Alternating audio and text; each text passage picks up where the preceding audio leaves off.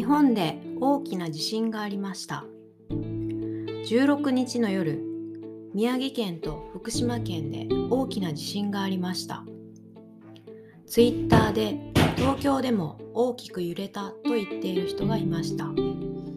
今回の地震で大きく揺れたところではこれから1週間ほどまた大きな地震が起こる可能性があるそうです。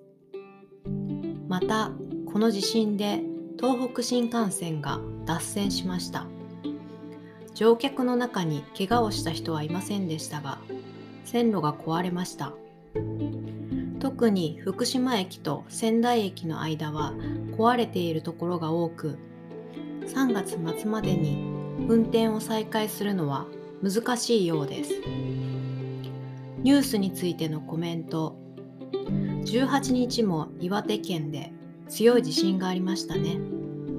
日本にいる人たちはこれからしばらく心が落ち着かないかもしれませんね。